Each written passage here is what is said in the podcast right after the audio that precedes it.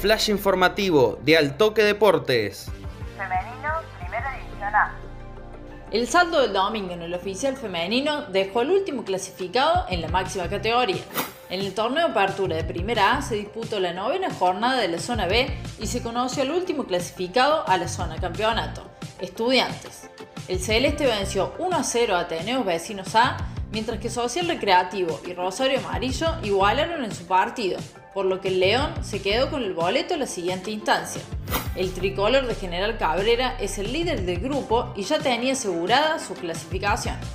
Cabe recordar que la zona A ya había finalizado su fase de grupos y tenía los 12 equipos confirmados para la zona campeonato, Universidad Nacional de Río Cuarto y Toro Club. Femenino, Primera División B. Este domingo se disputó también la novena fecha del torneo de apertura de Primera B y todo sigue igual en la vanguardia. Atenas y Banda Norte golearon a Deportivo Municipal de Reducción y Charrense respectivamente y mandan con 25 unidades. El Albo y las Lobas llegan igualadas al enfrentamiento entre sí que tendrá lugar la próxima jornada.